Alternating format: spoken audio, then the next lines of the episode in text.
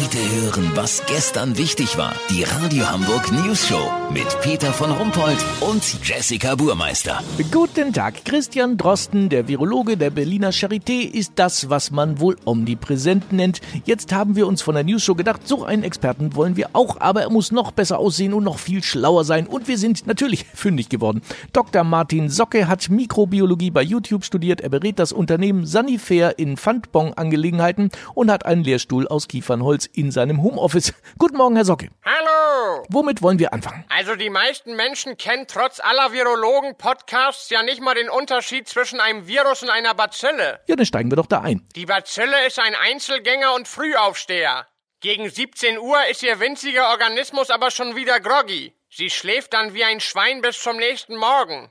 Deswegen braucht man ab dem späten Nachmittag vor Bazillen keine Angst mehr zu haben. Und ein Virus? Ein Virus ist 24 Stunden am Tag aktiv. Zwölf Stunden davon verbringt es mit Gymnastik, Lesen und Kochen. Danach geht es in Kleingruppen auf die Jagd. Hochinteressant. Wie beurteilen Sie denn aus virologischer Sicht die neue Maskenpflicht? Die Vorstellung, dass ein Virus sich in einem Stoff verfängt wie ein Fisch im Netz, ist geradezu kindisch und wissenschaftlich sehr fragwürdig. Was wäre denn aus Ihrer Sicht ein guter Schutz in Geschäften und öffentlichen Verkehrsmitteln? Hasenohren.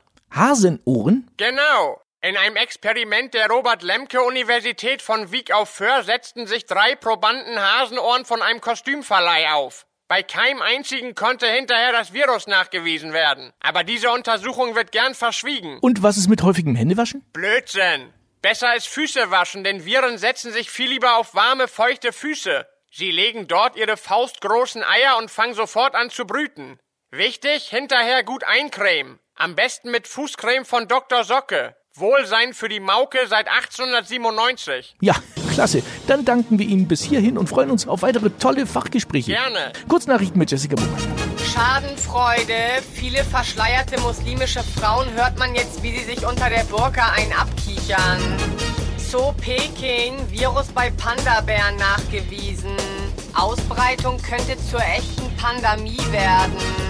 Corona-freie Meldung, Erdbeeren bleiben lecker. Das Wetter. Das Wetter wurde Ihnen präsentiert von Fußcreme von Dr. Socke. Wohlsein für die Mauke seit 1897. Das war's von uns. Wir hören uns morgen wieder. Bleiben Sie gesund. Krank sind wir ja schon.